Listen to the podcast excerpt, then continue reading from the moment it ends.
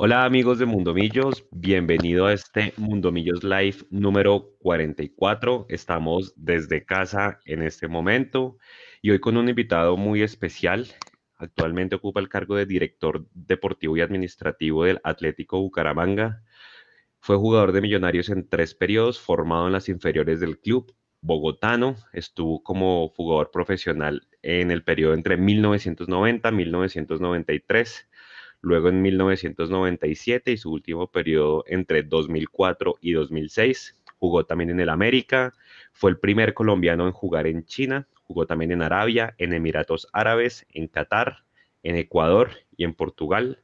Presidente y fundador de Fortaleza, logró también dos ascensos en el 2014 y en el 2016. También ya estuvo previamente en el Bucaramanga como gerente administrativo e y viene también de ser campeón con, con el América de Cali en el año inmediatamente anterior, donde ocupó el cargo de presidente Ricardo El Gato Pérez.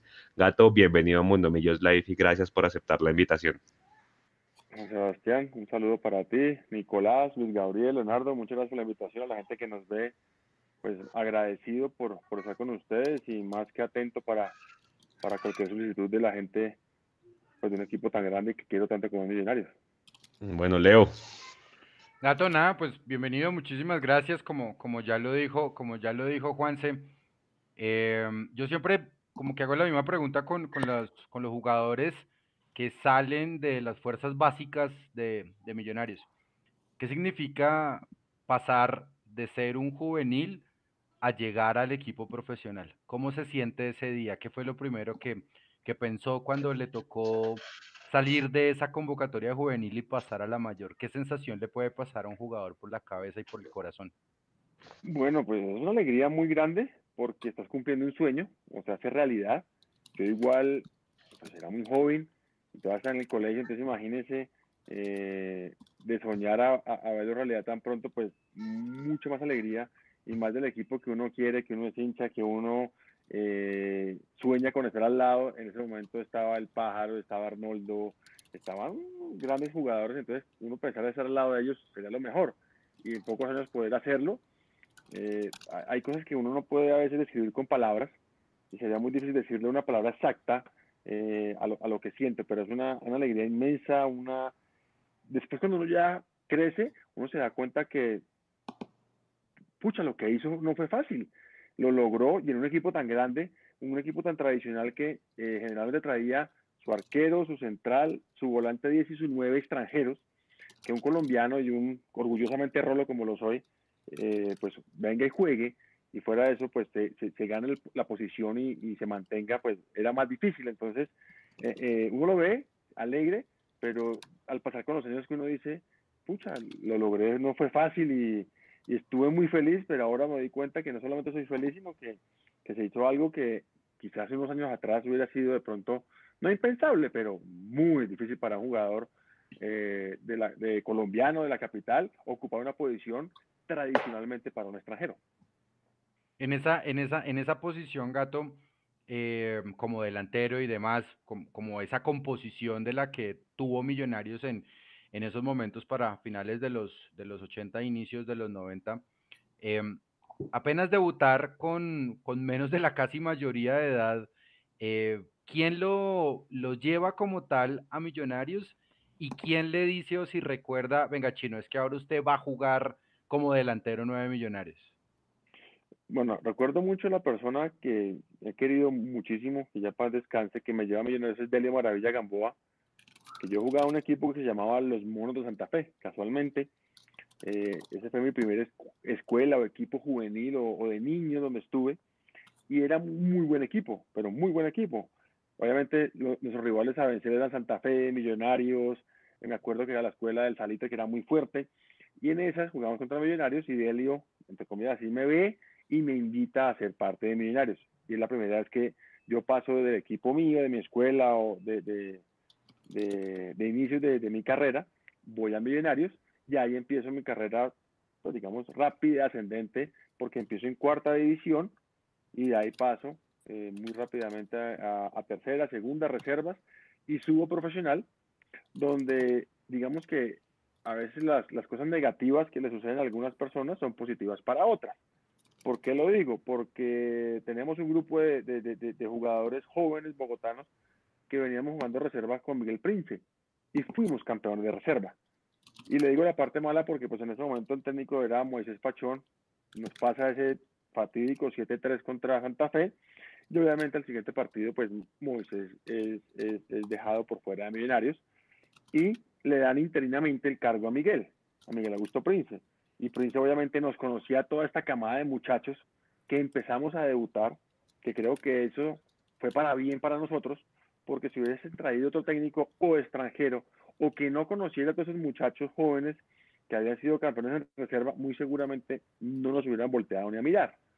Entonces Miguel empezó a ponernos poco a poco, yo fui uno de los primeros, y lo primero que me dijo es, si usted me hace lo mismo que me hacía en reserva, conmigo juega. Y yo, profe, póngame a jugar.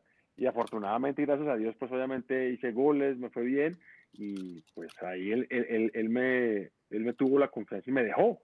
Y ya después vino Bonner, vino John Mario, vino Raúl, bueno, vino varios jóvenes que también hicimos las cosas bien y por eso creo que fue la última camada grande de jugadores bogotanos y millonarios que creo que hicieron cosas buenas por el club. Así no vayamos, porque no tuve la fortuna de ser campeón con el club, pero creo que marcamos una época muy bonita y, y para nosotros más, porque imagínate, eh, jóvenes y, y, jugando en un club tan grande como Millonarios.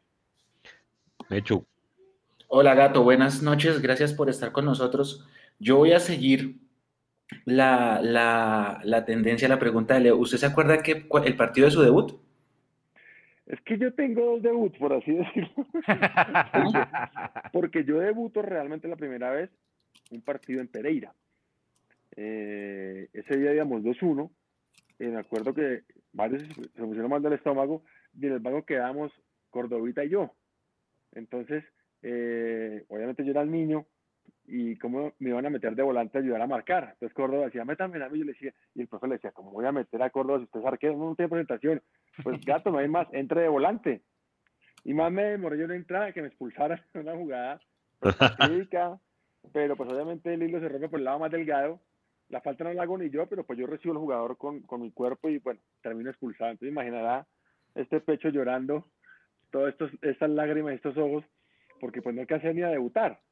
Pero a los 15 días ya cuando, como le digo, que toma Miguel, ya puede debutar en Bogotá contra Cúcuta, que también lastimosamente ese partido después como de 20 años, Cúcuta le gana a Millonarios 3 a 2. Pero digamos que para mi fortuna, si lo puedo llamar así en ese momento, yo hago los dos goles de Millonarios, eh, pues no es por echarle agua nada, yo salgo, digamos, el profe me saca cuando vamos 2-2, después de mi segundo gol, y ya después pues, nos hacen el tercero y perdemos, pero tengo la fortuna de debutar con dos goles una tarde en, en, Bogotá y mi primer gol, me acuerdo pues que me hizo el pase un gran amigo que hasta hoy lo somos, que es Oscar Cortés y que pues hoy trabaja con, con Millos desde hace mucho, toda su vida, mejor dicho, creo que ha trabajado con Millos. Sí, yo me acuerdo mucho de eso porque obviamente han pasado 28 años de, del partido aquel, de ese famoso 2-3 y entonces siempre que vamos a hacer la previa contra el Cúcuta, pues decimos, Millonarios defiende una racha de 26, 27, 28 años sin perder de local con Cúcuta y nos remontamos siempre a ese partido. Creo que siempre lo, mencionamos en las redes sociales cuando hacemos la previa, porque esa fue la última vez que Millonarios perdió con Cúcuta de local. De acuerdo. Y ese fue mi debut. Digamos, son cosas negativas, pero también positivas pero ya después con el tiempo uno pues acuerda las cosas lindas que le pasaron porque creo que para mí obviamente es un recuerdo inolvidable eh, haber, haber debutado con Millonarios, lastimosamente el resultado pues obviamente es otra cosa. Gato, en esa, en esa época, ¿cómo se manejaban las divisiones menores? Y, digamos, usted lo decía, fue la última gran cama de jugadores bogotanos. Y uno dice, pero hoy en día teniendo una camada que capaz no son bogotanos todos, pero viene de ser campeones sub-20, eh, ¿por qué cree que de pronto no se le da tanta oportunidad siendo que tienen un logro tan grande encima? Porque el campeonato sub-20 no es un campeonato fácil. Eh, hay una razón primordial. Y yo, y, como le digo, yo tuve la fortuna que el técnico mío en reservas, o en este caso sub-20, fue el técnico del primer equipo profesional. En cambio aquí, y se lo voy a decir, hace unos 5 o 6 años, Millonarios fue campeón sub-20. Y el único jugador que jugó fue Salazar, un 9.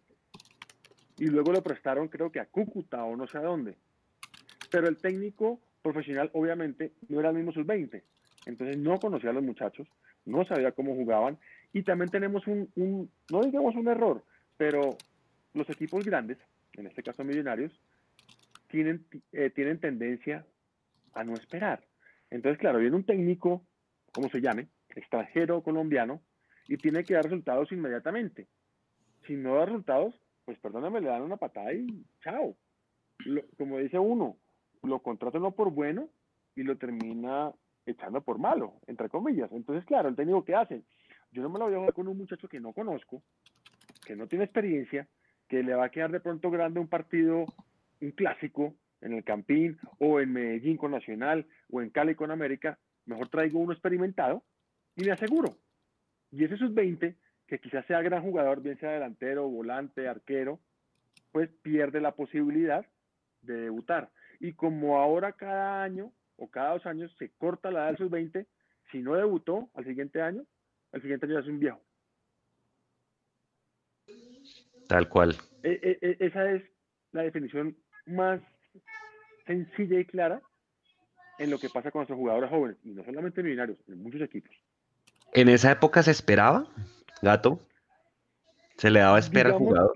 Había un poquitico menos de presión de parte de la afición, de parte de la prensa, y también recuerda que el año pasado, esa época eran años todo el año, el torneo era todo un año. Ok. Entonces tenías más tiempo de poner a un muchacho de febrero, marzo y mayo, porque tú sabías que eh, podías mm, replantear y mejorar y en octubre clasificar a los ocho. Aquí no. Aquí tienes un mal febrero, un mal marzo y en abril ya están sacando al técnico. Si no de resultados porque ya sabe que matemáticamente puede ser imposible clasificar los ocho. Entonces tienes menos tiempo de, de, poner al jugador, menos partidos para, para mostrar o para darle la tranquilidad y seguridad porque nosotros los jóvenes, obviamente algunos más que otros se ponen nerviosos, un día está mejor, un día no, y tiene partidos mientras coges equilibrio. No tienes tiempo de tomar ese equilibrio. Si debutaste y te fue bien ya, perfecto, si no, te empiezan a hacer a un lado. Entonces antes era más fácil, entre comillas, porque había más tiempo. Ahora tenemos es menos tiempo y más obligación de resultados.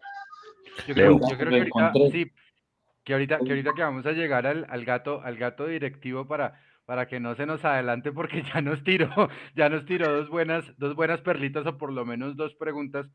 Gato, eh, se viene como tal con el rezago de, del 87, 88, 89, ya usted debuta, debuta 90.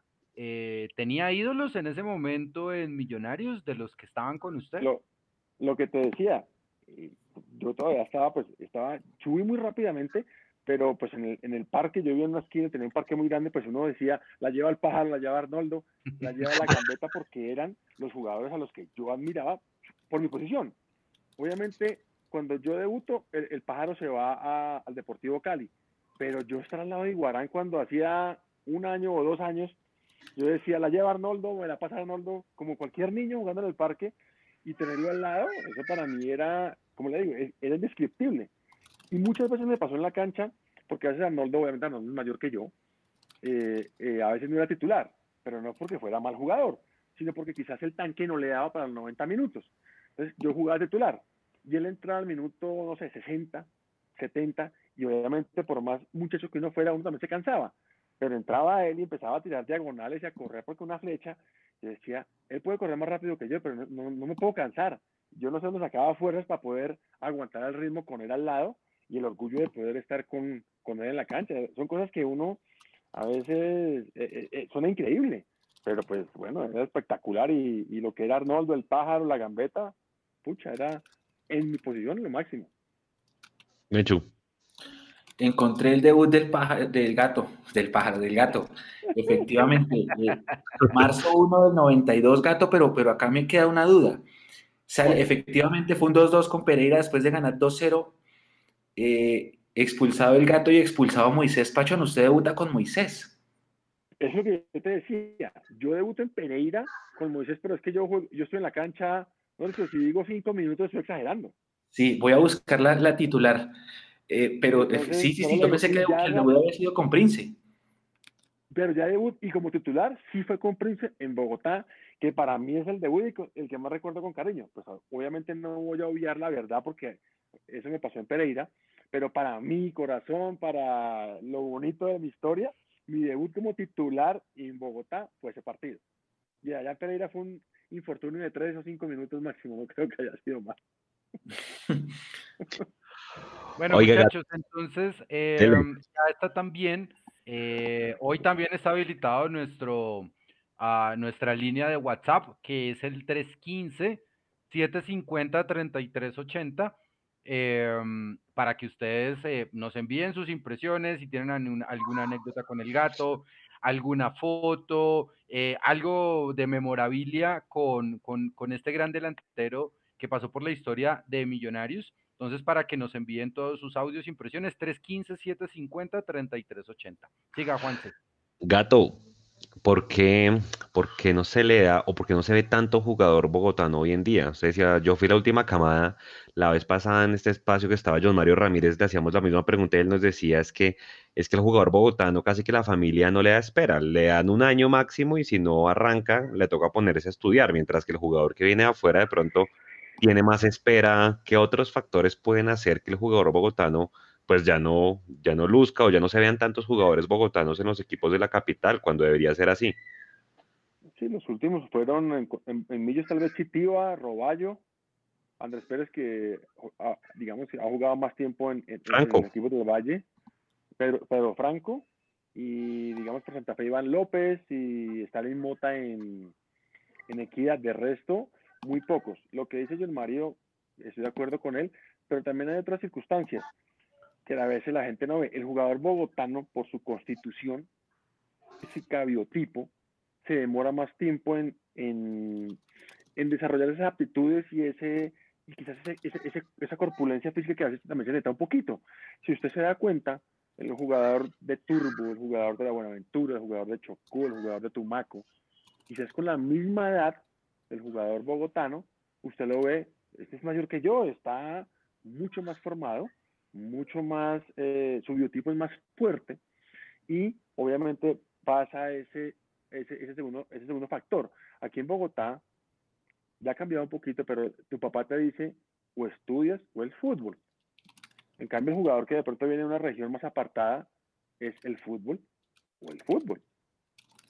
Entonces, eh, sabe que es o esto o esto. En cambio, el jugador de acá le exigen un poquito más tenemos un filtro natural que es una edad de 17, 18, 19, donde lastimosamente no somos tan juiciosos nosotros cuando jóvenes y de pronto dejamos a nuestra novia embarazada o nos gusta más la fiesta, el trago, la rumba. Y si tú ya tienes un compromiso y en el fútbol cuando eres joven no ganas, tienes que ir a trabajar a rebuscarte la vida. Y ahí pierdes un poquito de tiempo y posibilidad. Y se conjugan esas cosas que en Bogotá tienes muchas más posibilidades que en un que en una región un poco más apartada y con menos posibilidades. Aquí, por más que tú digas, me voy cotero a, a, a, a Corabazos, a lo que sea, y hago algo, y hago, hago consigo, o, hago algo. En otras regiones es mucho más difícil conseguir esas posibilidades de trabajo y de eh, poder ser remunerado, porque un jugador sub-20 o en reservas generalmente a veces no recibe dinero. Ahora quizás ha cambiado un poquitico. Entonces, esos factores influyen. Entonces, el jugador bogotano si tú te das cuenta, debuta a los 20, 21, 22. Los jugadores de regiones como Tumaco, Chucó, Buenaventura, eh, el, eh, Turbo, toda esa parte pequeña, a los 17 y 18 ya están debutando, 19. Entonces, a los 20, 21, 22, ya no es sub-20. Entonces, ya, ya no puede estar en su, o eres sub-20 o eres profesional. Y ya el jugador bogotano le dice, bueno, trabaje, estudie, hágalo. Entonces, hay muchos factores que se combinan y tienen como la tormenta perfecta para que menos jugador bogotano tenga la posibilidad de, de, debutar en los, en los equipos Santa o Millonarios, para decirlo de esta manera. Leo.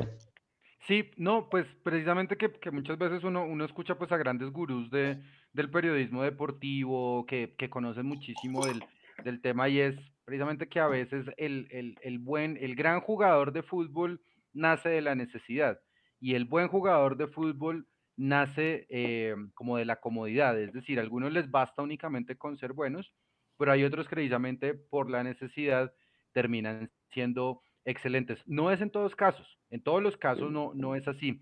y, y, eso lo ve, usted lo ha visto también en su, en su faceta como presidente, ya, ya vamos a, a llegar allá.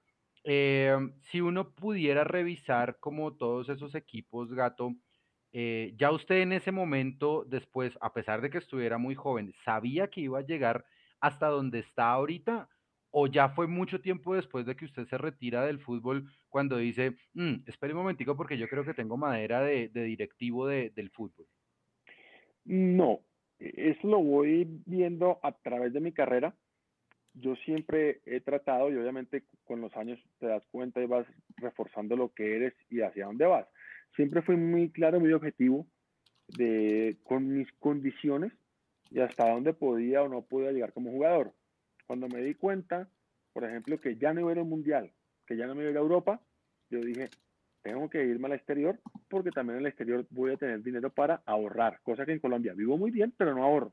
Entonces sabía que era el momento de irme al exterior porque sabía que no iba a ir al Mundial, cosa que no sucedió, y sabía que no iba a estar en el fútbol europeo, cosa que tampoco sucedió. Bueno, sucedió después por cosas de la vida, pero no en la edad que uno espera hacerlo, que es entre los 24 o 25 más tardar. Ahora se van más, más jóvenes. Y también, antes de retiro, yo ya sabía que tenía que empezar a prepararme para lo que iba a hacer después de mi carrera. Tenía muy claro que quería jugar hasta los 35, no lo pude hacer por lesiones, pero desde antes me empecé a preparar.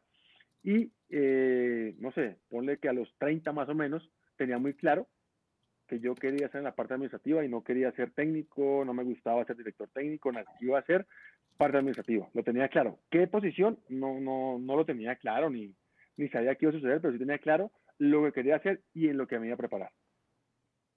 Hecho. Gato, seguimos acá recurriendo de ese, de ese primer ciclo eh, 92-93 ¿Qué equipo fue mejor? ¿Con cuál se queda? Eh, ¿El del 92 o el del 93? Eh, el del 97. se me adelantó un poquito. sí. Digamos que, obviamente, si yo te digo 92 porque fue el debut, eh, fui a Copa América el 93 después de todos los goles que hice, eh, pero como equipo, ya como jugador más formado, más, más consciente, eh, en el 97. Hablando con Millonarios, hablando vestido. Sí, Millonarios. Sí. Gato, ¿cómo se da la salida a la América, esa primera salida en el año 93? Bueno, digamos que eh, han cambiado mucho las cosas. Antes nosotros teníamos el voto. O se va o se va. O se queda y se queda, obligado. Entonces, eh, simplemente fue un negocio. Millonarios tuvo la oportunidad de venderme. En esa época América compraba todo el buen jugador que salía de cualquier equipo. En este caso, pues fue, fue mi nombre. Millonarios aceptó la propuesta económica y me vendieron y yo me fui. Obviamente tampoco me fui bravo porque no voy a un equipo pequeño, no voy a un equipo, voy a un equipo grande. Y eso siempre estuvo en, en, en mi, en mi conciencia, en mi corazón. Por ejemplo, antes de retirarme, yo dije, yo no voy a a, a jugar con el respeto de los demás equipos aquí, allí o tal vez, no jugué para mí en los más equipos más grandes de Colombia ya y me quedo feliz y contento. Entonces fue más ese tema, igual no me fue aburrido, no, no tengo que decir eso porque sería una mala, una, una, mala respuesta, pero entonces era diferente como hoy. Hoy el jugador sí puede tomar decisiones y decir si quiero o no quiero. En esa época no era, no era sencillo. Gato, yo me voy a adelantar un poquito porque es que usted, usted me tocó un tema que, que me hizo recordar algo. En esa campaña del 97, vuelvo y digo que ese partido rarísimo contra Tuluá 4-1 que Bucaramanga le hacía goles de penalti a Junior como si no hubiera un mañana en Barranquilla. Eso, eso es clarísimo, Blanco que ya lo pone. Ese, ese partido es la cosa, esa jornada es la cosa más loca, bueno, una de las más locas tristemente para nuestra historia. no solamente la jornada, si usted recuerda, había bonificación, pero no se podía utilizar sino en la semifinal, cosa más absurda. Ah, sí. Se hace la bonificación pre-final era también sí, cosas que uno decía, venga, eh, está loco, un millonario ya había ganado esa, esa bonificación que no sirve para un carajo, perdónme la palabra. Ajá.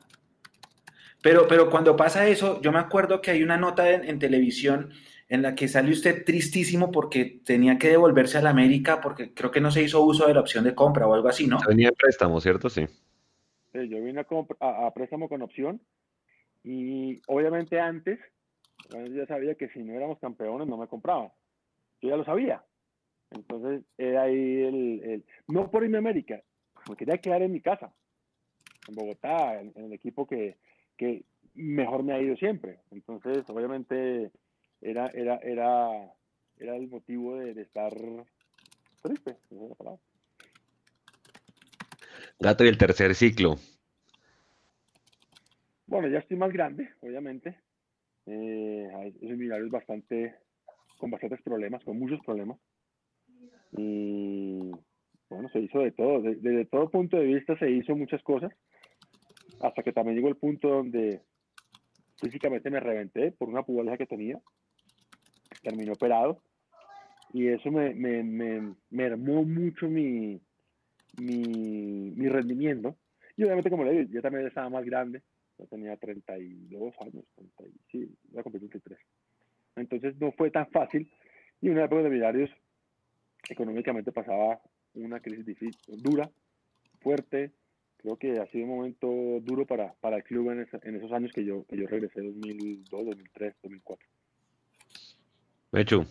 Claro, porque a usted le tocó, le tocó el arroz con huevo, porque el gol de a la sudamericana lo hace usted eh, en, ese, en ese equipo en el que ya los peladitos, ¿no? El Ah, pues el, el, el, el, gol que ustedes tuvieron, que hacía mucho años no lo veía, eh, Junior, ganamos 1-0 ese día, esa, noche aquí en el Campín con un pase de Moralitos y gol de cabeza mío. Tal cual. Que después ellos nos ganan en Barranquilla y nos sacan, pero, pero es que ese semestre particularmente fue muy difícil, ¿no? Porque eran muy pocos, muy pocos jugadores de experiencia. Era Burgues y usted, creo. Y, y Bonner, creo. Y Bonner. Creo que también estaba. Y es más, nuestro técnico era Oscar Cortés. Sí, era Cortés. Claro.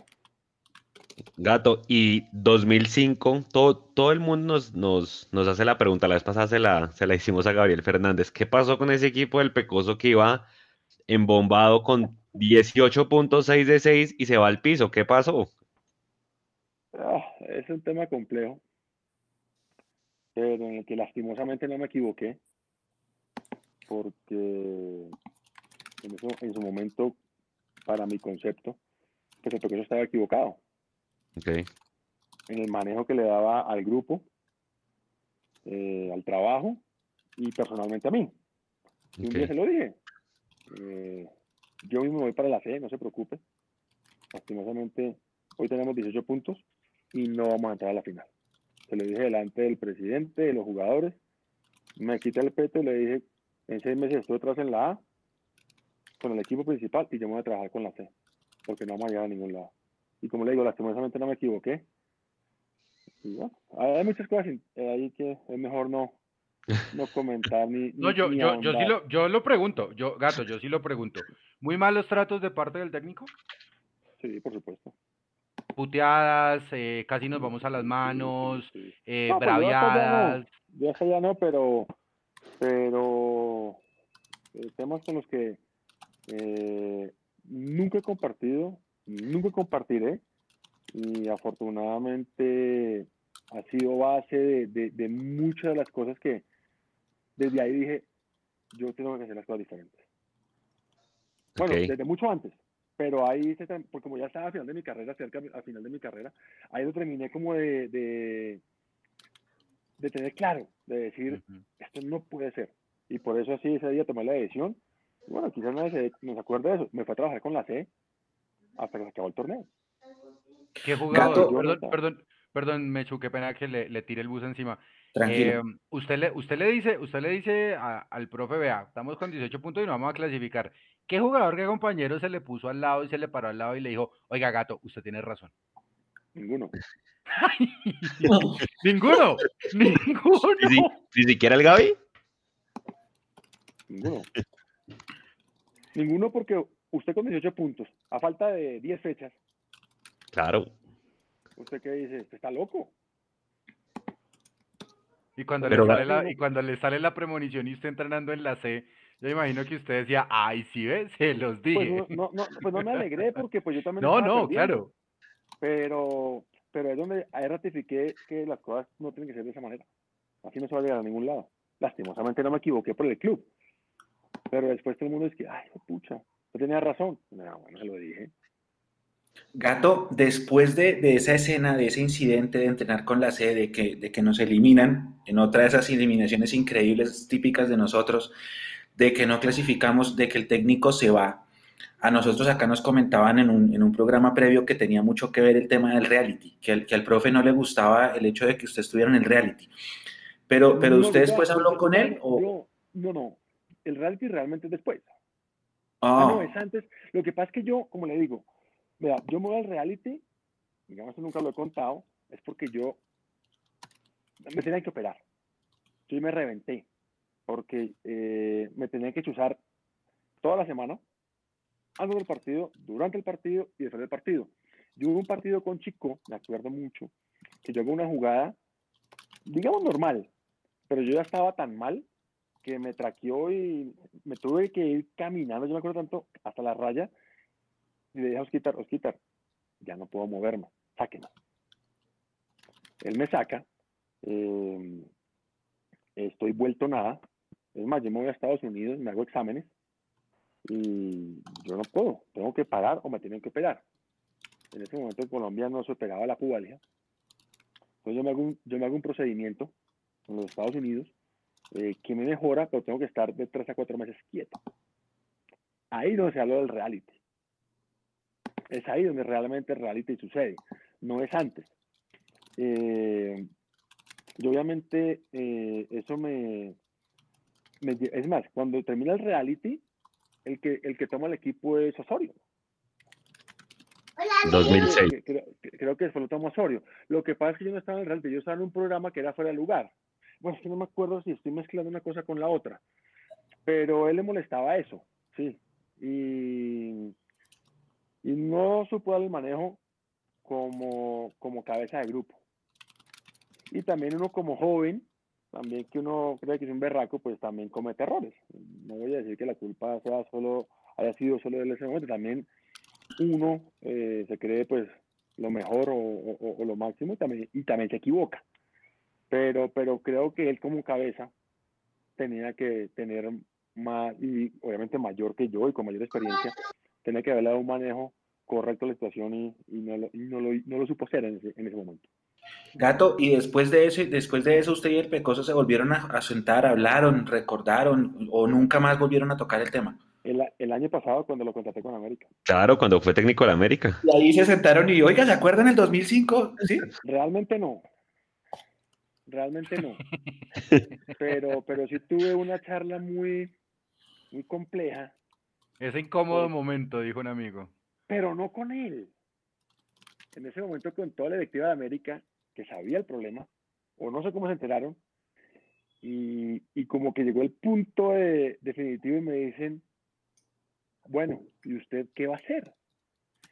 Entonces, como que ahí fue, ahí fue también un punto donde tenía yo la madurez que afortunadamente la tuve. Yo le dije, mire, yo no estoy por encima de América, ni nadie. Yo no puedo anteponer un problema de hace 20 años a una situación que estoy viviendo y en la cual yo soy la cabeza hoy y tengo que hacer lo mejor por la institución en la que estoy trabajando y estoy defendiendo. Y si es la mejor solución para este momento, porque digamos que eh, pues las cosas fueron planificadas con una matriz de entrenadores y con la situación. Y en ese momento la matriz me arrojó que el mejor era en ese momento el Pecoso Castro. Entonces, si yo trabajo de esa manera, no puedo ir en contra de lo que yo mismo creo, confío y hago. Y dije, no se preocupen, no hay ningún problema. Entonces me dijo, toma el teléfono, llámelo. Y que Gato, otra, le, tengo otra pregunta, ya, ya saliendo del tema del expediente pecoso. Eh, hace muchos años, nosotros fuimos a su apartamento con un amigo mío, en esa época trabajábamos con otro medio a hacerle una entrevista allá en, allá en Rosales, hace muchos, muchos años, por ahí unos 10 años, qué sé yo.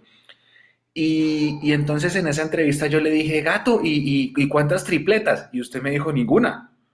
Entonces yo, como para pasar la pena, yo, ah, sí, sí, sí, ninguna. Obviamente usted no hizo tripletas, pero hizo póker. Y en la historia de Millonarios solamente nueve jugadores han hecho póker. E, ese momento, ese partido, ese 4-1 al Pereira es como, como lo máximo, la, máxima representación de, su sueño como jugadores millonarios o, ¿Qué otros momentos recuerda eh, en ese paso como jugador de, Gato Pérez? como te digo, ese 97 para mí fue espectacular porque obviamente pues estaba Millonarios, hice muchos goles, estuve convocado a eliminatorios a Francia 98, no voy al Mundial, vale depreciado, pero pues fue mejor que yo, no hay nada que discutir, ahí sí eh, eh, creo que fue muy bien elegido por parte del profe Maturano y Bolillo, pero lo único que no culminó con broche de oro ese 97 fue no, no obtener el título. Entonces, esos cuatro goles fueron parte de ese fantástico 97 personal y creo que en Millonarios teníamos un equipo que con el respeto de América del 97 no era más que nosotros. No, y yo también. que le metió cuatro al Junior en Barranquilla, eso no ha pasado nunca en la vida y no vuelve a pasar. Y con tres penaltis. Entonces, para mí el mejor equipo de Colombia ese año éramos nosotros. Sí, señor. Gato, el mejor gol que usted hizo en Millonarios, ¿cuál fue? Si se queda con uno solo. No me puedo quedar con uno solo porque tengo varios, pero el que, el que más quiero por mucho fue el primero que le hice al Cúcuta, porque el primero es un golazo. Si usted lo encuentra y lo ve, es un golazo.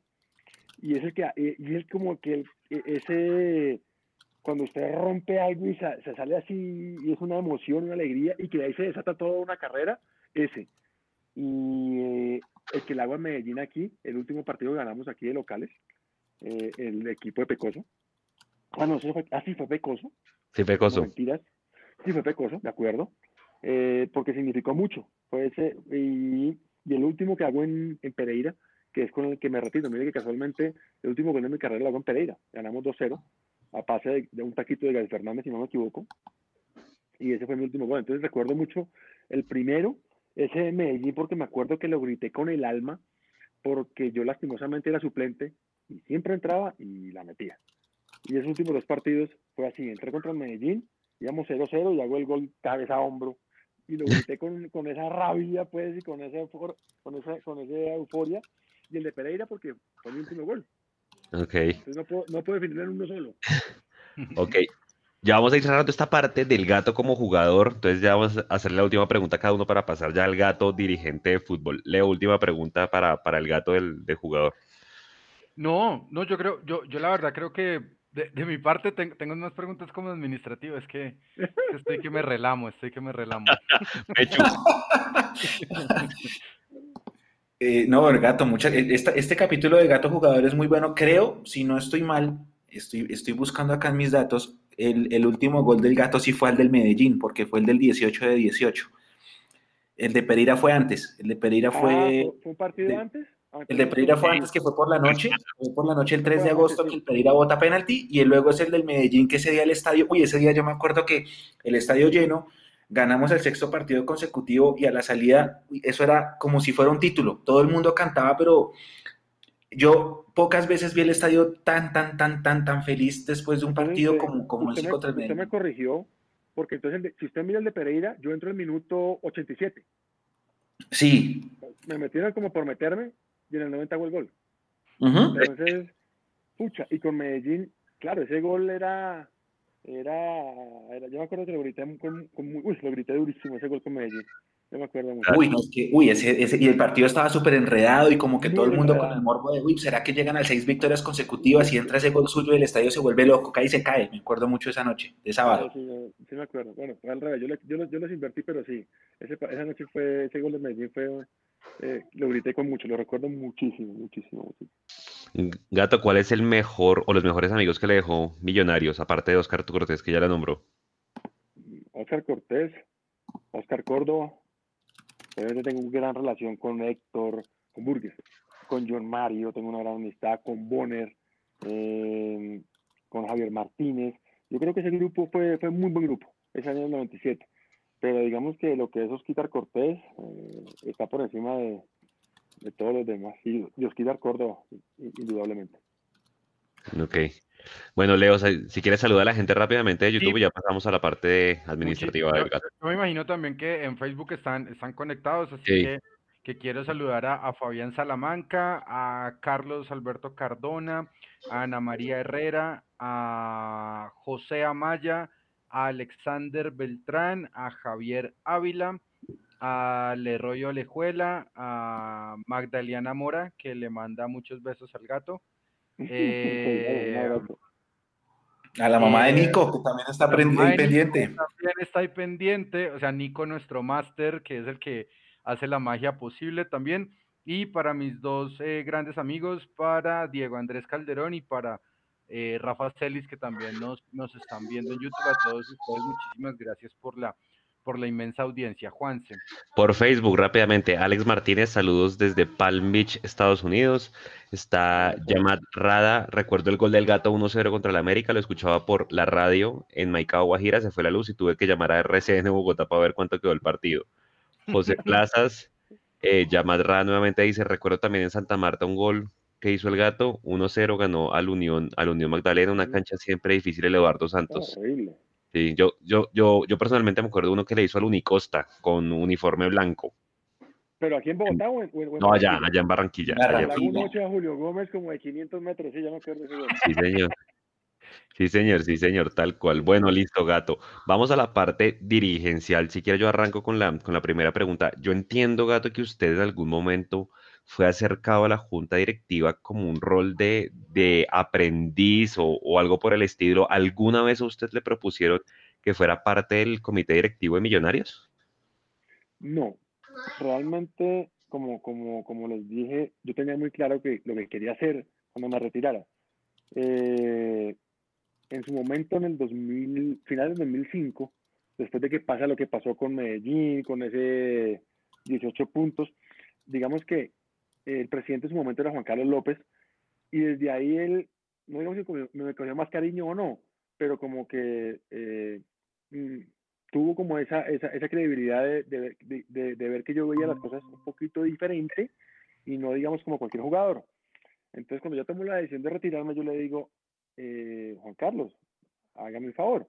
Eh, yo no le digo que me pague porque no hay con qué, simplemente quiero que me permita estar a su lado pues yo quiero aprender todo lo que se pueda aprender de esta parte administrativa, que es lo que a mí me gusta y es como yo me veo a futuro.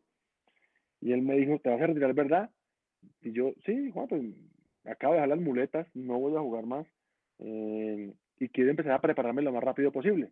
Me quedaban dos años de fútbol, pero prefiero utilizar dos años en prepararme. Y me dijo, bueno, hágale. Eso sí, eh, no le va a gustar muchas cosas. Yo le digo, no sé por qué usted déjeme.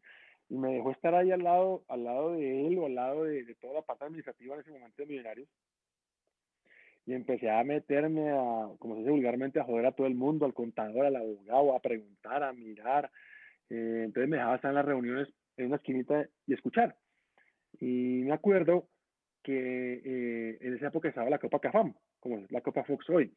Eso fue 2009, me acuerdo muchísimo, que yo estaba haciendo un diplomado en una universidad argentina y me dice un día sentados ahí, se le envía a gerenciarla y yo pensé que me estaba tomando el pelo, porque obviamente ya teníamos, ya teníamos una, una, una amistad, obviamente, de tanto que me había metido, teníamos una buena relación y yo dije, me está tomando el pelo.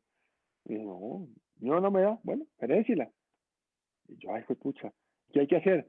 Usted va a preguntar al que le corresponde y hágale. Y yo me puse pálido, creo. Pero bueno, no vendí ni un peso en publicidad, no me acuerdo mucho. pero, deportivamente Millonarios la ganó, digamos que, que me fue bien en la parte deportiva.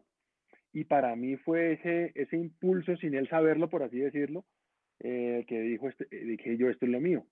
Y a su vez estaba estudiando, ya estaba haciendo un diplomado en gestión deportiva. Y desde ahí pues, empecé, pero digamos que nunca me han ofrecido nada. Eh, él me abrió ese espacio porque yo se lo pedí y estuve exactamente dos años. Estuve más o menos del, no me entiendes, como, sí, yo creo que eso fue a principios del 2009 esa Copa Cafán, creo, y hasta ahí estuve yo, digamos, eh, pegado a, a, la parte directiva de Millonarios de la época, que fue 2007-2008 más o menos, mm, y aprendí muchísimo, y ahí ya pues, seguí estudiando, prepararme en lo que, en lo que hasta hoy ha sido mi carrera como, como parte administrativa, bien sea presidente o gerente o en la parte que me ha correspondido. Em, esta pregunta no está en el, en, el cuestionario que nosotros tenemos aquí en Mundo Millos. Hay un debate pues muy fuerte, eh, porque una cosa es Juan Carlos López como dirigente y otra cosa es don Gustavo Serpa como, como presidente de Junta. Y una de esas em, nociones que puede tener el, el máximo accionista de Millonarios em, es que hay equipos de garaje y puede ser despectivo, no puede ser despectivo, para unos puede ser cierto o no. Gato, a usted le toca empezar de ceros con fortaleza. ¿Cómo se construye un equipo desde, o sea, a grandes rasgos?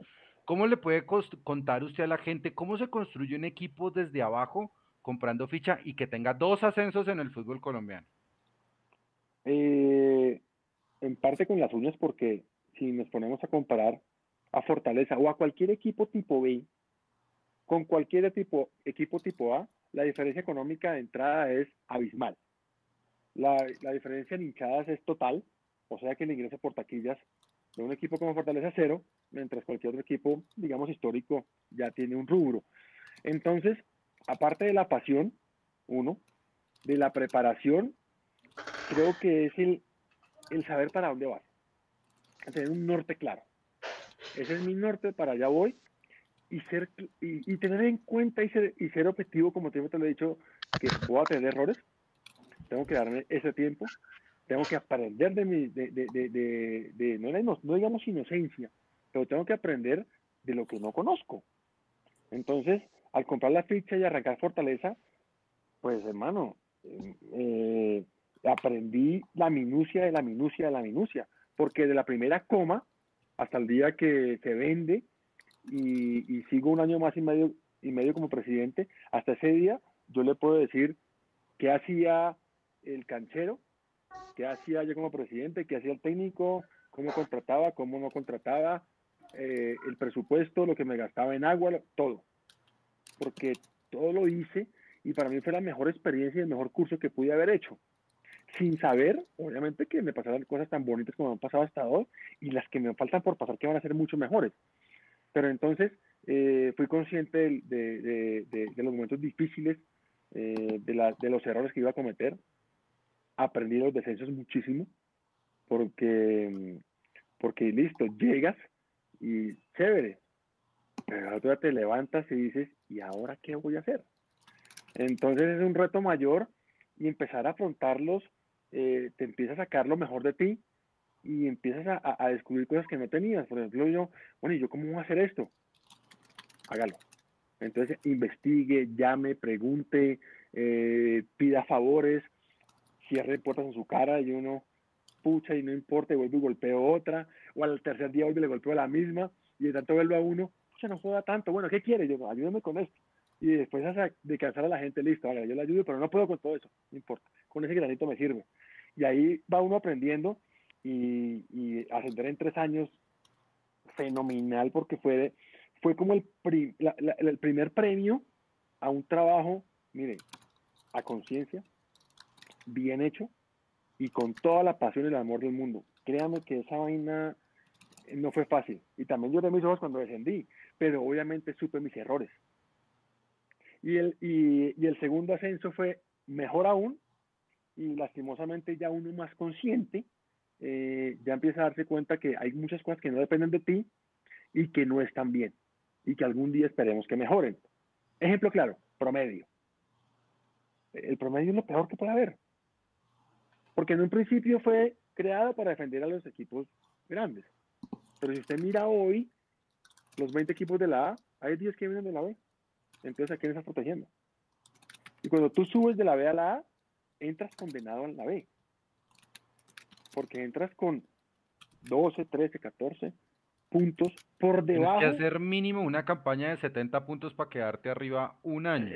exactamente. Y eso a veces no lo hacen ni los, mejores equipos. Entonces, es muy complejo. Otros equipos lo han hecho muy bien, pero pues digamos que yo ese, en mi segundo ascenso no lo logré hacer. Entonces, digamos, pero bueno, es igual, te quedan todas las enseñanzas y luego dices, tengo que llegar a un equipo mejor donde tenga quizás mejor presupuesto, donde pueda hacer mejores cosas. Y me sucedió. No me quiero adelantar dos preguntas, pero después tuve la oportunidad Nos está leyendo completas. De, llegar a Bucaramanga en el 2018. Diga, Juanse. Espéreme un segundito, un segundito, porque me, quedó esa duda, porque el otro día el presidente Enrique Camacho en una charla con el diario El Tiempo dijo lo mismo, que el promedio deberíamos quitarlo. Yo digo, yo digo que, o sea, nosotros en este momento, me corrigen mis compañeros, vamos de 17, ¿no? O sea, si quitan el promedio, estamos a puertas de la promoción o algo así. Totalmente de acuerdo, pero es que es ahí donde nuestros equipos estamos medidos hacia abajo y no hacia arriba. Porque eso tiene que estudiarse en un promedio y no en su trabajo, en su preparación, y no solamente de seis meses, de años atrás. Entonces, si usted tiene una buena base, claro, usted puede tener una mala temporada, de acuerdo. Pero para un equipo tan grande, en este caso como Millonarios, esté en el 17, a puertas de, descender, no por promedio, sino porque tiene los dos últimos, es porque ha tenido una muy mala campaña y unos años de muy malos manejos. Pero usted hoy de 17, el promedio lo tiene Millonarios, ¿sabe qué? ¿De octavo? Eh, sí, en el, promedio estamos bien. Eh, lo que pasa es que no, yo digo que... No, es coherente.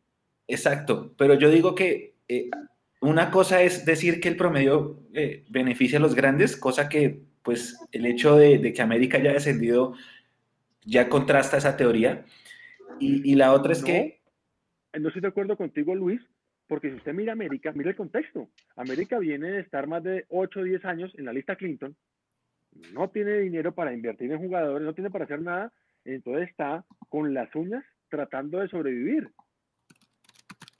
Si está muy seguramente de igual a igual como cualquier otro equipo, muy seguramente no hubiese descendido. Pero usted mira el contexto de América cuando desciende, es su peor etapa, llevaba 10 años en la lista Clinton. No puede tener una cuenta de ahorros. América o el equipo que sea. Ya después de, estar 10 años en la lista Clinton, no le dio más. Y, y el último fondo para tocar ya la ve. Pero, pero a lo que yo voy, gato, para terminar, para redondear mi idea, es que lo que no, lo que no me parece justo es que el equipo que asciende no arranque de ceros. esa, esa, jugada de que el equipo que ascienda empiece con el promedio del último me parece una salvajada. Eso no está bien hecho. Debería arrancar en serio en ceros y que sea promedio de lo que haga. por eso le estoy diciendo. Pero como no hay promedio de lo que haga, porque usted no puede hacer el promedio de los tres años anteriores en la B, sí, claro. que no tiene nada que ver con los de la A, por eso le digo, el promedio es algo que hoy en día, perdóneme la palabra, está mandado a recoger. es que de hecho no se llama promedio, se llama reclasificación de tres años. De acuerdo. Entonces, entonces por eso le digo, para mí está totalmente ya hoy en día, o cinco años para acá, cuando descendí la segunda vez, yo decido es por el promedio. Yo quedé, bueno, yo quedé no, Fortaleza quedó de catorceavo. Y fue una campaña a la berraca. ¿Y de qué sirvió? De nada. De nada porque ya estaba condenado por el promedio. Ya estaba condenado. Nunca salí del evento del año. Nunca. Entonces es muy complejo. Cuando, Gato, cuando usted llega al, al América, precisamente, eh, usted le toca vivir como directivo eh, lo que puede sentir o lo que pudo haber sentido cuando jugó en Millonarios. ¿A qué me explico? que hay, que uno llega a un equipo grande y una cosa es jugar en él otra cosa es gerenciarlo y otra cosa es dirigirlo. ¿Por qué le cuesta tanto a los equipos con grandes nóminas y grandes hinchadas salir campeón? Y a eso voy al tema de la B. Es decir, hay equipos que trabajan con las uñas, pero que les alcanza para estar bien, pero hay otros equipos grandes que les cuesta demasiado salir eh, campeón y siempre tienen una buena hinchada detrás, pero aún así no alcanza. Son muchos factores, porque digamos, yo no quisiera hablar de otros equipos a los que no conozco, entonces estaría mal de mi parte. Pero en este caso tú pones el ejemplo de América. Y vean, no fue nada fácil. Fue muy difícil. Eh, pucha. Gato, perdón, mientras, mientras la organiza le voy a preguntar algo para que por favor me desmienta. Apenas usted llega, siente la presión de la barra brava y van y lo visitan. No, en serio, no, es, una duda que yo tengo yo estuve año y medio en América. Durante el año y medio, todos los días. Correcto. Es que eso, eso no lo sabe mucha gente, Juanse y, y Gabriel. O sea, iban y lo visitaban frecuentemente de la barra. Yo no sé, hasta ya, hasta ya no me llega la información de, de si le pedían plata, de si le pedían ropa, de si le pedían boletas, hasta ya no me llega la información, pero sí tengo muy claro por buenos amigos periodistas de Cali que a la primera persona que llegaban a tocarle la puerta, empezando su, gestión como presidente de América, eran los, eh, los líderes y varias personas de la barra a apretarlo. Entonces por ahí ya empezamos difícil, jodido, ¿no? Muy jodido, muy duro, muy duro y más que y, América que venía de, de un pues, de lo único último bueno que había hecho, si lo puedo llamar así, con respeto, es el ascenso que había sido en, en el, en el en, 2016, en, en 2016 y de ahí para acá venía con unas campañas bastante, bastante negativas. Y, y montarse de toro salvaje no es fácil, por desde cualquier punto de vista que usted lo vea, pero como le digo, eh, ya tengo, o tenía, o tengo en ese momento ya mayor experiencia, mayor conocimiento, y tenía muy claro el trabajo. Y lo único que yo le pedía a la junta directiva es, permítame trabajar. Si usted me permite, si usted me permite trabajar, eh, que me diga lo que quiera, pero déjeme trabajar. Y confíe y créame. Y digamos que me gane esa confianza, no fácil, porque pues... Don Tulio es muy jodido, no, yo, yo, le completo la frase, porque Don Tulio es muy jodido. pero, pero deja trabajar. Me gané la confianza. estoy bien informado, qué bueno, gracias a mis amigos de Cali, estoy bien informado. confianza por temas complejos, muy duros. Tuve muchas, em, por favor, después la palabra, muchas batallas para, para poder no imponer, pero sí poderle decir, el norte es este. No, pero es que no, el norte es este. Por favor, créame, créame, pasé un plan estratégico a siete años y lo tengo escrito y les dije, para el 2019, segundo semestre, América está en la final. Campeón o no, no lo sé. No, no, no quiero decir cosas que no son, pero está en la final, se los digo hoy, diciembre de 2018. Yo ya viví estos seis meses esto, esto va a pasar de acá a, de acá a junio, en junio va a pasar esto, y estamos en las finales en el 2019. Pero vea que lo que usted dice, Gato, lo que usted dice es bien interesante. Y escrito, no después, claro. un año antes. ¿Cómo, le puede vender uno a una junta directiva y a una hinchada un plan como esos? Porque es que dicen, ah, es que los equipos grandes no aguantan planes a largo plazo, porque es que toca ser campeón todos los años, porque la obligación es estar en Copa Libertadores, y bueno, todo el discurso que ya conocemos. Pero usted dice, yo le vendí un proyecto a siete años, pero le aseguraba que dentro de un año íbamos a estar en la final. Es decir, ¿cuál es la clave para que usted o para que uno pueda vender ese, ese discurso y ese plan y se lo compren? Eh ocurrieron dos cosas importantes, por así decirlo, que fueron coyunturales, que América cometió un error en su momento, eh, un técnico que, eh, le voy a contar una experiencia, le dijo, le dije yo a, la Junta Directiva, no pasa la quinta fecha. ¿Por qué? Les dije por A, B y C. Le traigo este examen, le traigo este examen y le traigo este otro examen. Esto pasa aquí, esto pasa acá y esto pasa por esto. Y esto es un error. Y aquí, América no pasa. Está reventado. Y todos me miraron como diciendo, ese man se enloqueció. A la quinta fecha, me gané la confianza y me dijeron, tienes razón, haga lo que tenga que hacer. ¿Quién era, quién era ese técnico, gato? Perdón. Eh, el famoso Pedrito de Portugal. Ah, Pedrito, que estuvo acá en Millonarios. Pedrito de Portugal, sí, señor. Y como yo ya sabía lo que había pasado en Millonarios, porque también ya me pregunté, obviamente antes de yo llegar a América, yo ya me pregunté, eh, hice mis cosas y en, y, en, y en 20 días tenía tres informes.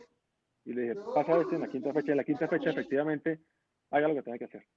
Y ahí empecé. Eh, me gané una credibilidad, no porque yo soy bocón o por nada, sino porque le dije iba a pasar esto y efectivamente pasó. No porque yo sea mago, porque las estadísticas, los números, los exámenes, todo te lleva a eso. Pero hay cosas que de pronto la gente no ve porque no conoce, porque no lo vivió. Entonces, yo tengo la fortuna de vivirlo dentro, fuera de la cancha, en un equipo pequeño, en un equipo mediano como el Bucaramanga, porque fui antes de Bucaramanga de América, y veía el síntoma en un equipo tan grande como América.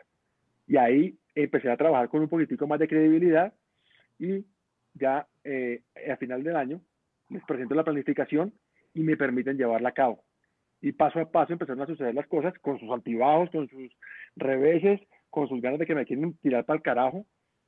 Eh, yo, créame, créame, créame, y así se fueron dando las cosas y ya obviamente gracias a Dios ya no soy en la final, sino pues termino siendo campeón. Obviamente yo no juego, yo no pateo penaltis, yo no tapo los goles, no hago el gol de cabeza, no hago el gol de chilena como hizo Michael, yo no hago nada de eso, en absoluto. Pero la planificación te lleva a que todo eso se dé. Gato, eso, es lo que... En la mitad de ese proyecto, en la mitad de ese proyecto también entró la Liga Femenina y el título del equipo femenino para el América. ¿Eso, eso, eso eh, vino también como parte de ese plan? ¿O, se fue dando con, con la... No, yo tuve una ventaja al llegar a la América, porque América obviamente, el fútbol femenino había arrancado dos años atrás. Y Marcela, que la hija de Don Tulio, ella siempre eh, tomó la bandera del fútbol femenino y trabajó esos dos años anteriores. Y ya había una base de fútbol femenino la cual lo que yo entré fue a apoyar, a trabajar con las niñas, y le digo trabajar literal, porque yo una vez por semana iba y trabajaba a las delanteras, en la cancha, literal. Entonces, yo llegué a, yo llegué a, a un proceso que ya venía, y lo único que hice fue ya formar parte, de terminar de pronto de pulir lo que ya venía trabajando dos años atrás. Entonces también tuve la fortuna que ya venía un grupo eh, trabajado, con cierto conocimiento, con la interesa de Marcela, que ha sido una, una banderada de femenino en, América, y lo que hice fue yo encajar eh, para que eh, se nos diera también esa fortuna de ser campeón femenino y luego campeón masculino. Gato, le voy a preguntar por dos jugadores que pasaron por acá, que de alguna manera mucha gente quiso ver más tiempo y, otros dijeron que no vuelvan. Y, hablo de Michael Rangel y hablo de, Rafael Carrascal. En su opinión, Millonarios los debió haber aguantado. El que en el caso de Rafael Carrascal, por ejemplo, que lo alcanzó a comprar. Y en el caso de Michael Rangel, que no se hizo uso de la, de la opción de compra. Yo no creo que Millonarios se haya equivocado. Yo creo que yo tuve la fortuna que los cogí maduros. Se los engordamos y los mandamos maduritos. No, yo digo como jugadores, como personas, pues, Ya, había, ya, había, ya habían quemado etapas porque Michael era mucho más joven cuando fue a Millonarios. ahí fue donde le pusieron el rompecorazones. Entonces ya usted sabrá por qué le ponen el apodo. Yo llevo a un Michael América casado, con su esposa embarazada. Eh, llevo a un Michael a un Carrascal con dos hijos, ya tenía dos hijos en ese momento, ya más centrado, ya un muchacho más que ya pasó momentos difíciles, que ya sabe que, que perdió una oportunidad de Millonarios, porque la perdió, porque yo no voy a comprar nunca Millonarios con Deportes Tolima, ni lejos, nunca. Entonces él sabía que llegar a América era como estar a la altura de Millonarios. Y que era ahora, porque ya Millonarios de pronto no, no va a volver o nunca va a volver, no lo sé. Entonces yo cogí a dos jugadores que ya habían quemado unas etapas. Pero esa cosa, esas son las cosas que uno ve como administrativo, que uno entiende, que uno conoce. Porque yo también, como le dije, fui un muchacho, cometí errores, hice vainas, que me llevaron a equivocarme y a tomar a veces malas decisiones. Y hablé con ellos. Y a Michael yo lo llevé a Bucaramanga. Entonces yo a Michael yo ya lo conocía, ya, ya, ya, ya lo conocía más. Porque había estado con, con él en Bucaramanga hacía, hacía un año atrás. Y un Carrascal me va a hablar con él, lo que él quería, lo que no quería, de ver cómo estaba su entorno familiar y chuleado. Y pues gracias a Dios para el equipo dieron resultados que ellos no, no dieron pero no creo que Dios se haya equivocado al no comprarlo al uno o al vender al otro, porque en su momento no le estaban dando el resultado que Mineros quería y necesitaba. Okay. Estamos hablando de cuatro años atrás, tres años atrás, un poquito más. Ya, Tenemos un audio. Ya nos empiezan a llegar audios, sí. Este audio es de Cristian Gamboa y vamos a escuchar. Hola, buenas noches a toda la gente de Mundo Millos, un saludo cordial. Qué bendición tener al Gato Pérez, Gatico, también de su presencia, hermano. Un abrazo cordial y le pregunto rápidamente, Gato, para su ojo deportivo, su ojo crítico, eh, ¿Abadía o el Caballo Márquez, a su gusto? ¿Cuál de los dos debe estar ahí frenteando eh, la parte delantera del equipo, ahí en el área? Buenas noches. Gato conoce a Abadía, ¿cierto? Eh, no estoy seguro de Abadía, de Márquez sí lo conozco bien. Entonces no quisiera hablar mal de Abadía compararlos mal. Con las buenas noches a, nuestro invitado, gracias. Un abrazo, Dios lo bendiga. Y a mí Rafa Márquez, a mí, Rafa Márquez, a mí Márquez me gusta. Me gusta mucho. Eh, estuve cerca de llevarlo a América. Pensé que en su momento era demasiado joven y hoy, después de la lesión que sufrió con nosotros, que se rompió el quinto metatarsiano una mala jugada con un jugador nuestro, lastimosamente. Un Bejarano. Sí, una jugada pues infortunada, no, no fue mala fe de, Carlos. Eh, no sé si su nivel esté igual de bien, pero creo que Márquez es, un jugador, perdón la palabra, jodido, es decir, buen jugador. Y si el muchacho está, digamos, un poquito más maduro de hace dos años cuando salió a jugar, eh, creo que puede hacer bastantes goles en, en Esperemos que tenga esa madurez eh, que uno necesita para una posición tan importante como es la del 9. Y, no digamos, para hacer la analogía, la inmadurez que pudo haber estado con Michael cuando estuvo en Millonarios en su momento. Ok. Gato, em, tengo, tengo otras preguntas sobre América, pero, pero creo que personalmente no las voy a hacer. Em, me gustaría conocernos su opinión, em, sino si usted pudo haber redactado como tal un, un plan estratégico a siete años con el América de Cali, ¿usted tiene guardado un plan estratégico con Millonarios para el futuro? No. No. No, porque yo, yo pude realizar ese plan estratégico después de seis meses. no, me explico. perdón, reformulo la pregunta. Eh, ¿Le gustaría pensar en un futuro plan estratégico para llegar a Millonarios y ofrecérselo a Millonarios? Para poder hacerlo, sí. yo tengo que ser a Millonarios. Okay. Porque yo, el Millonarios de hoy, no lo conozco. ¿Y le gustaría estar en el Millonarios de hoy? ¿Usted qué cree? No lo sé, quiero que me lo confirme. Por supuesto que sí. Pero entonces. Siga, gato. Entonces, yo hago un proceso estratégico en América, pero yo me demoré casi cinco meses para poder elaborarlo, porque tenía que conocer lo que pasaba en inferiores, en femenino, en la parte administrativa, en la parte jurídica, en el entorno, con la gente.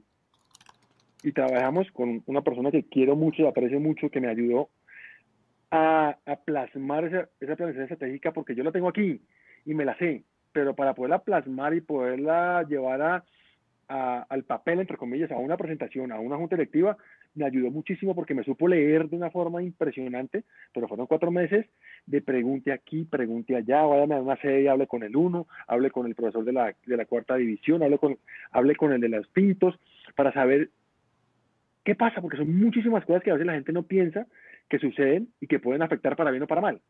Entonces, para traerlo a millonarios, tendría que estar trabajando en millonarios, para poder saber muchas cosas. Por ejemplo, mire lo que usted, lo que usted me acaba de preguntar hace un rato, que Serpa dice equipos de garaje o no.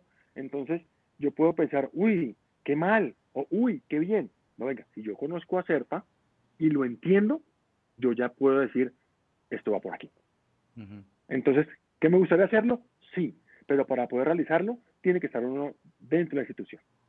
Ahora, ahora que usted va, ya pasó como tal, ya fue fichado, si se puede decir, por el, por el Bucaramanga y le toca con, el señor Upegui. Em, si hoy le pregunto que Jefferson Herrera está firmado em, a un directivo como usted, que es la cabeza permanente en, algunas, en, la mayoría de cosas deportivas, ¿está bien contratar un jugador que tuvo tanto conflicto legal con dos partes? Jefferson Martínez. Eh, Jefferson, Martínez, con, un contrato firmado por un lado, de compra obligatoria por el otro lado, pero que al final queda libre? Te lo voy a contestar de, dos formas o, con dos respuestas un poco aburridoras. Una, primero, se contrató otro arquero, tercer arquero, hablo de Bucaramanga. Sí. Que para mí es un error. Pero, Ese pues, no lo contrató usted, lo contrató Upegui. O, digamos, eh, la, junta directiva para, pues porque no, no, eh, eh, no puedo decir que fue directamente Upegui. Y si se habla de Jefferson Martínez, digamos que yo no lo chuleo. Por esa y por otras muchas razones. Entonces, por ejemplo, en esa posición, para mí, hay un error muy grande. Y pues, se, los he dicho, pero muy seguramente si llegan a entrar por acá, pues peor, pues no les va a gustar, pero pues son las cosas en las que yo eh, no es que tenga que ser lo que yo diga, pero no comparto y tengo mis argumentos claros y cuando me los preguntan, se los voy a sacar. Pero pues ya la decisión está tomada y creo que es un error que se cometa. Con, los, dos, no solamente con, con, Jefferson, sino con el tercero también de contratarlo. ¿Pedro Franco es una opción para llegar al, al Atlético Bucaramanga? Lo fue. eh, pero en ese momento estaba en negociaciones Macuca porque se le acababa su contrato. Al renovar Macuca, eh, la, la, posibilidad con Pedro eh, se pierde un poco. Desde su Excel, em, su estrategia, sí, porque es que dice un meme una persona que el que sabe manejar Excel sabe manejar la vida. Y yo, y yo soy fanático de Marcelo Bielsa y él tiene unos Excel maravillosos para. Pero yo no es que lo manejo mal.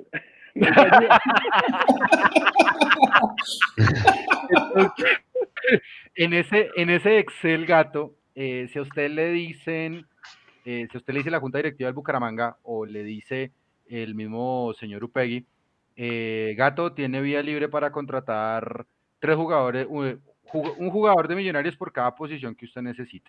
¿A quién se llevaría hoy de millonarios? A uno de los porteros, porque a uno lo tuve y, y, con Bonilla estuve negociando con él. Entonces me llevaría uno de los dos. Ok. Porque claro, que usted escoja, eh, me lo llevaría. Escoja usted también, llévese, llévese usted cualquiera el que quiera, no hay problema. Bueno, uno, uno de los porteros. y, a mí personalmente me... Ah, no, pues ya, se, ya se fue, ¿verdad? Y está en América, me gustaba mucho Juan David Pérez. Ajá. Y... ¿Te gustaría llevarse a John Duque, por ejemplo? lo tuve en Fortaleza. Pues a eso mismo voy. Pero es que una, cosa es el John Duque de Fortaleza y otra cosa es el John Duque de Millonarios. Y en su, en su momento el presidente Camacho no me creía. Yo, Presi, llévelo. Presi, él se compromete para Roballo. Presi, hágame caso y le expliqué por qué. Después ya, digamos, eh, a las buenas o las malas se convenció y, y creo que le aceptó a un gran jugador. Pero no me lo llevaría porque creo que dejaría a Millonarios en una, con un hueco en, el medio campo. claro que por ahí dicen que Russo lo quiere en boca. Y no voy a, y no voy a tener cómo pagarle. ah, bueno. Oiga, gato. Pero, no, pero gran jugador, John Duque, gran persona. Señora. Gato, ¿usted hubiera traído a Pedro Franco a Millonarios después de que acabó contrato allá con, con América? No sé. ¿El Excel qué le dice? no, en serio, no. Es que, es que, es que el gato en este momento se maneja no, no solo por Excel, sino por, por, eso. Cuando a Pedro, porque a Pedro lo llevo yo a América. Ajá, correcto. Sí, eso es cierto. Lo llevo a América. Entonces yo tenía muy claro que yo tenía un jugador que me iba a, a ocupar dos posiciones. Que era volante central, que no iba a ser mi titular, lo tenía clarísimo. Y volante primera línea que no era su principal posición, pero que su experiencia me iba a ayudar en los momentos críticos. Entonces, si usted mira, Pedro Franco hizo cuatro goles o, tres y los tres al Deportivo Pasto. En, partidos complejos. Dos, jugando central y uno jugando volante primera línea. hoy, hoy, yo no lo puedo utilizar de primera línea porque tengo a Duque y tengo a McAllister. Y tengo un muchacho joven. Y central, ya llevé a Matías de los Santos y tengo a otro. Entonces, quizá llevarlo por su costo, hacer suplente en dos posiciones, no sé. Pero le digo, no sé. Sin decir que no, sin decir que sí 100%. No sé. Tendría que analizarlo bien. Eh, números, cuerpo técnico y mi plantilla. A veces tiene que trabajar con su plantilla porque usted no puede llevar un contratar a un jugador por llevarlo. Usted tiene que saber para qué lo va a utilizar tiene que saber si le va a jugar X cantidad de partidos, qué rendimiento le va a dar. Eso se puede equivocar, sí, por supuesto, pero si usted lo estudia bien, su margen de error se reduce. Ok. Gato, la, última, ajá, la, última, la última por lo menos de, mi parte para ir cerrando. Em, el trabajo como tal que uno esperaría de Millonarios o, incluso de cualquier equipo eh, viene desde la organización y yo de pronto pues le, le mamo un gallo con el Excel, pero pues hay un, hay un montón de elementos más, Y Scout, eh, Big Data, analítica y demás. Y hay dos ejemplos. Ahí está el Manchester City, que a golpe de chequera compra lo mejor del mundo. Eh, y pues perdonen si el ejemplo es burdo, pero está también Independiente del Valle que juega con probabilidad matemática. Incluso uno de los equipos que estaba peleando el playoff en la Championship de Inglaterra, el Brentford, es dueño, el dueño de ese equipo es un ludópata. Y ese señor, como ludópata, como jugador de cartas, pues juega con probabilidades. Al fútbol colombiano no le hace falta un poquito de, de, dejemos de pensar un poquito en la chequera y metámosle como un poquito más de matemática al asunto y lo pongo desde este punto de vista. En Inglaterra, el director, de, el director eh, técnico es el manager del equipo, pero hay otros equipos que prefieren tener CEO, prefieren tener director deportivo y prefieren tener director, director técnico. Si le pongo todo ese abanico de posibilidades, gato, ¿qué es mejor? Yo te lo respondo de, dos formas. Uno, los números los hay. Y estoy seguro que todos los equipos en Colombia los, los utilizamos. El problema no es ese, es quién los lee y quién los interpreta mejor. Correcto. Uno. Dos, cuando hay un CEO o un presidente y un director deportivo y un técnico, pero no sabes cuál de los tres manda, ¿qué vas a hacer? ¿A quién le das la bola? ¿O a quién le crees? Y va a haber un choque de trenes donde si el director deportivo dice esto con los números, con todo, pero el técnico dice no, entonces el CEO dice, pucha, ¿a quién le creo? Entonces es muy importante, si yo soy el CEO, yo tengo que saber a qué director, a qué director deportivo escojo y a qué técnico escojo. Porque si no son más o menos en la línea en que yo quiero llevar mi equipo, tarde o temprano me estrello. Y si no interpreto bien los números, ¿para qué me sirve? El Excel, como le digo yo, yo no lo manejo bien, pero sí le hago las preguntas a la persona que lo maneja bien para que me responda lo que yo necesito saber, porque yo no sé, yo no soy experto en manejarlo, pero sí en interpretar los números. O lo que yo quiero encontrar. Eso yo creo que son las dos, las dos formas de responder a la pregunta que tú me No, no, está, perfecto y por mí está maravilloso. Eh, nos llega, eh, nos llega Juanse, nos llega otro audio eh, de Miguel Ochoa para el gato. Amigos de Mundo Millos, muy buenas noches. Gato Pérez, Ricardo, muy buenas noches. Una pregunta. Eh, viendo la situación de hoy de distanciamiento de la hinchada con las dirigencias del club, como directivo, ¿qué se podría hacer desde tu experiencia para volvernos a acercar y volver a hacer de este un matrimonio feliz?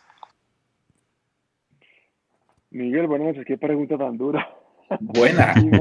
Muy buena. pregunta de, Miguel Ochoa. Yo vengo a una experiencia pues, bastante difícil y bastante compleja.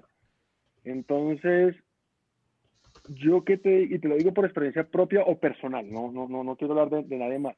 Yo no, yo no admito o no comulgo con la violencia, no comulgo con la grosería, no comulgo con las cosas a, la patada, a las patadas.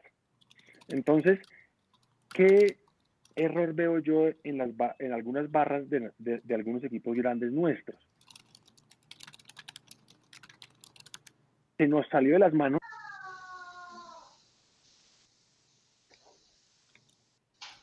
Creo que se quedó. Se quedó en mute. Se le cayó el audio. Gato, no lo oímos. Gato, yo, eh, creo que es el. Ya. De pronto es el. ¿Ya? ¿Aló? No. No lo escuchamos. Se le descargó. Se le descargó el audífono. Se le descargó el audífono.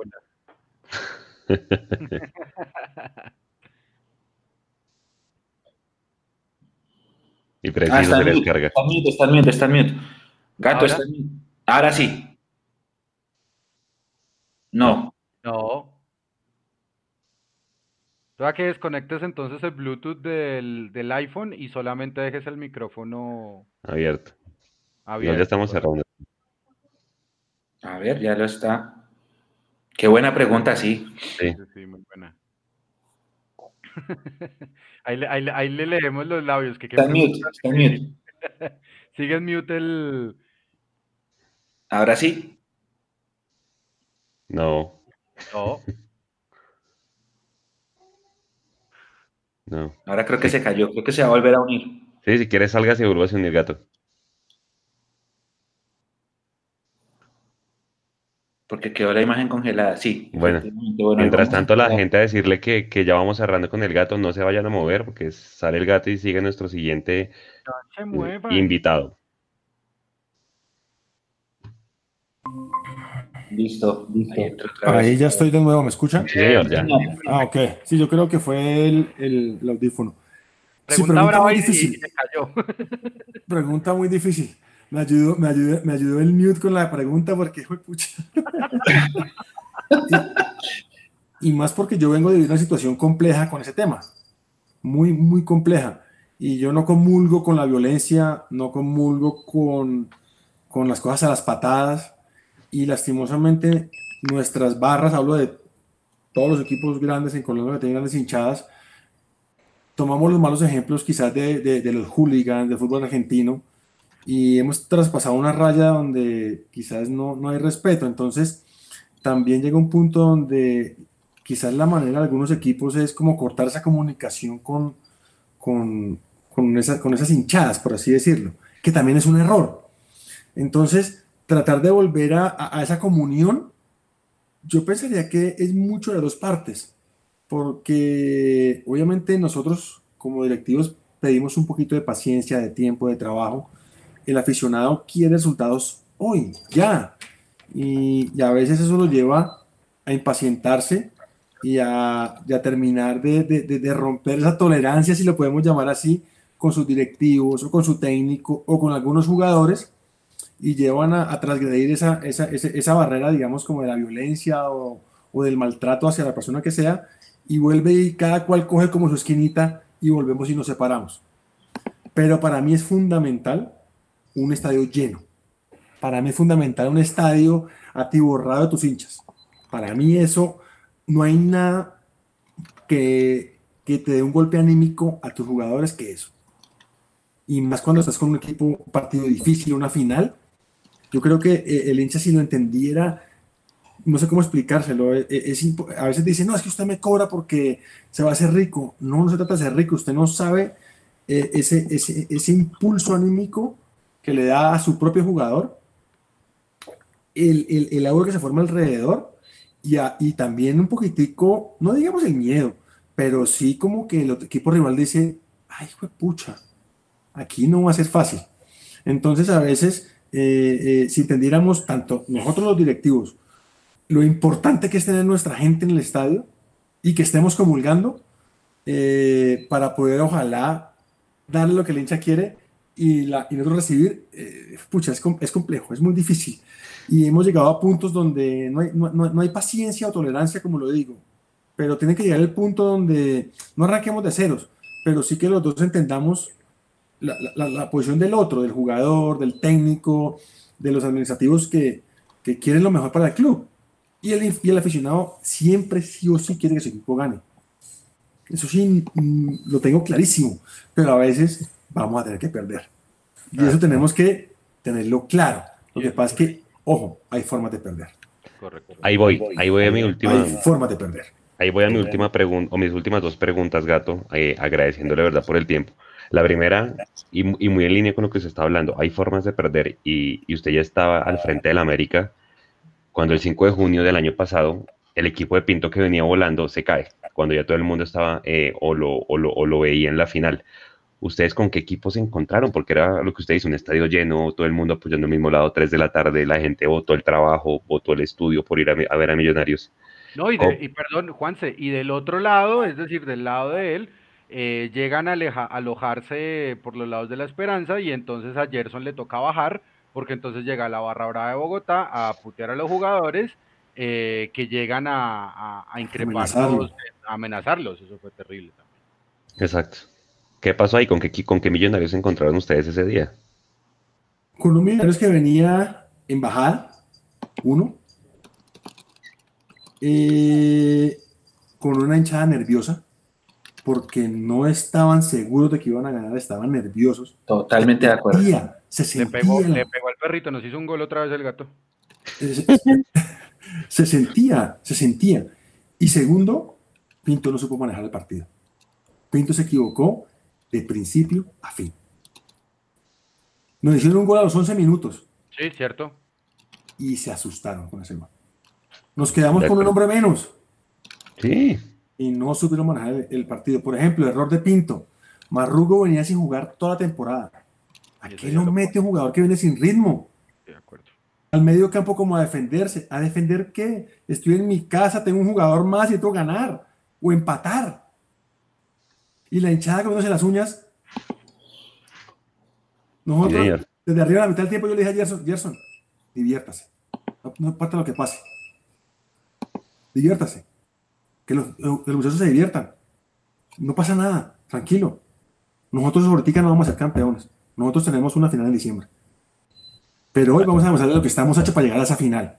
Y dicho y hecho. Si usted ve ese partido hoy, ahorita lo vuelve a ver, y usted ve en América, divirtiéndose en la cancha.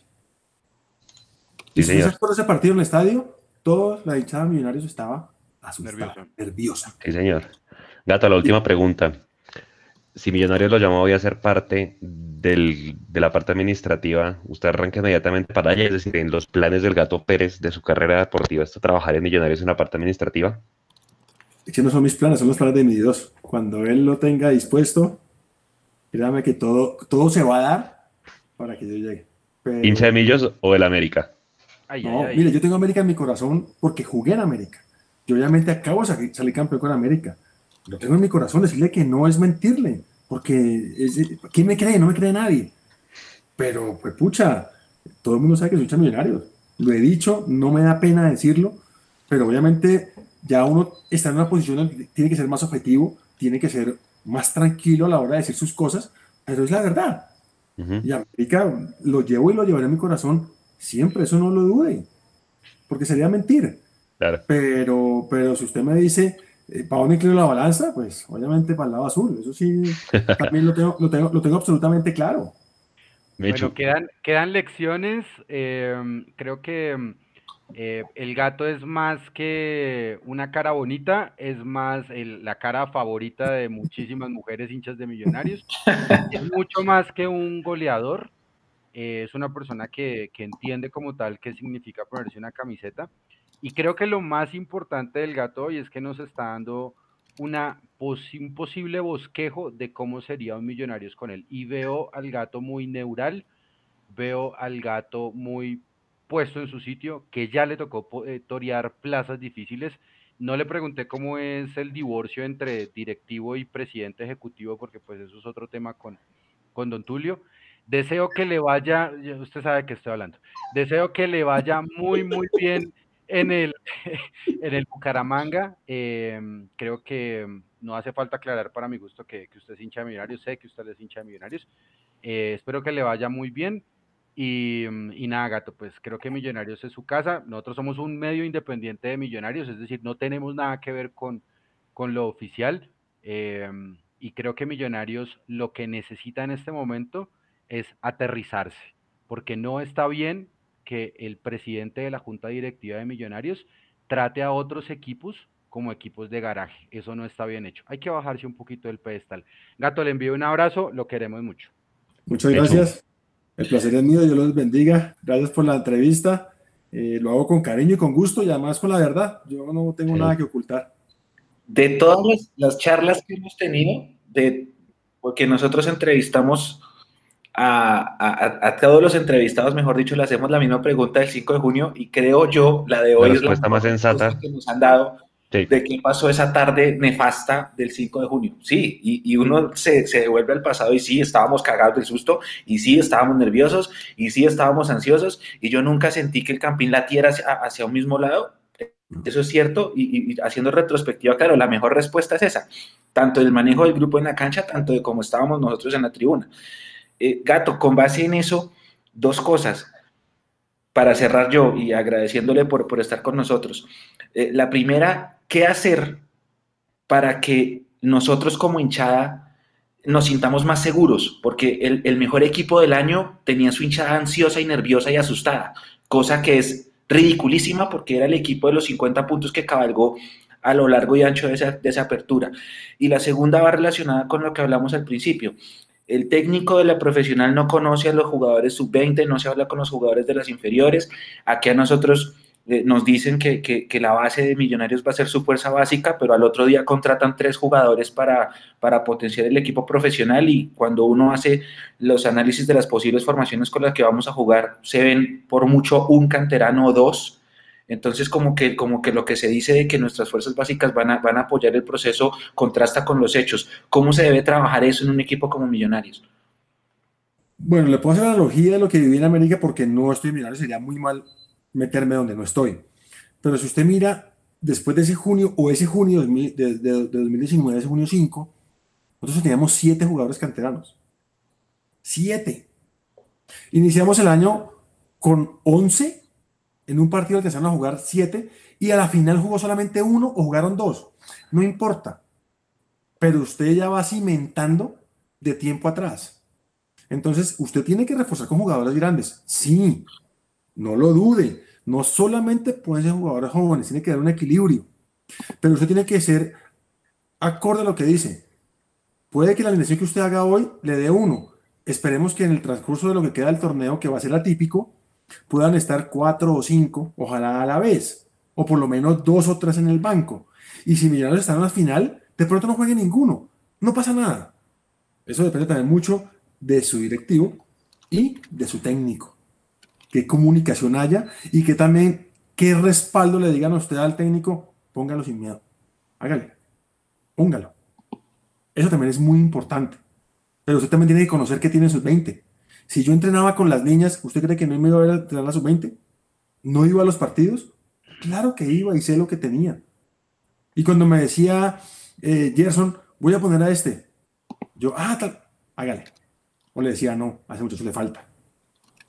Entonces tiene que haber una comunión en eso, tiene que haber un conocimiento. Pero entonces esperemos a ver qué sucede y ojalá muchos canteranos eh, de millonarios empiecen a tener minutos durante, eh, durante este año. Como le digo, este año va a ser atípico, entonces no sabemos qué vaya a pasar en, en las 12 fechas, 12 fechas que faltan. Pero ojalá haya esa comunión y empiecen a debutar a través del año. Y si Millonarios en una final, y quizás juegue solamente uno, pero lo van a hacer. No se preocupe que, que, va a suceder. Pero obviamente no estoy dentro de Millonarios, no, no, no quiero meterme donde no, donde no me corresponde.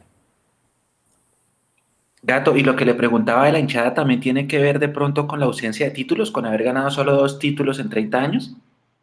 Pues obviamente la afición siempre está ávida de ganar. Eh, eh, usted no quiere esperar seis meses más, usted lo quiere ya. Entonces es muy difícil que cualquier directivo, cualquier técnico, cualquier jugador le diga, venga, tranquilo, estamos en un proceso, tenga paciencia. Usted dice, a mí su paciencia y su tranquilo no me importa, yo quiero ser campeón ya. Entonces, pues le digo, tiene que haber esa, esa, tolerancia, ese entendimiento en el hincha que en 30 años solamente ha visto dar la vuelta olímpica dos veces. Entonces, eh, no es fácil, no es fácil para el aficionado y a veces tampoco tenemos un ingrediente más, que a veces hay, hay algunos medios que no ayudan a, llevar ese, ese proceso a cabo, sino le echan un poquitico más de candela a ese hincha ansioso. Entonces, es una, es una, es una, es una, es una bomba de tiempo. Ok.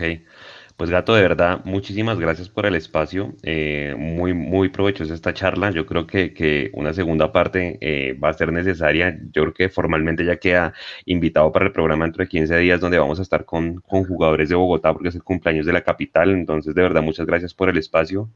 Eh, y nada, esperamos verlo por acá nuevamente. Está su casa. A ustedes por la invitación, muchas gracias. Con gusto para la segunda parte y tercera, si llega a ver. Eso. Dios los bendiga. Un abrazo para todos. Veo a Harrison. Hola, Harrison. Eh, Harrison. Bendiga y que tenga una, una, charla amena con, con esta gente del mundo Millos. Un abrazo.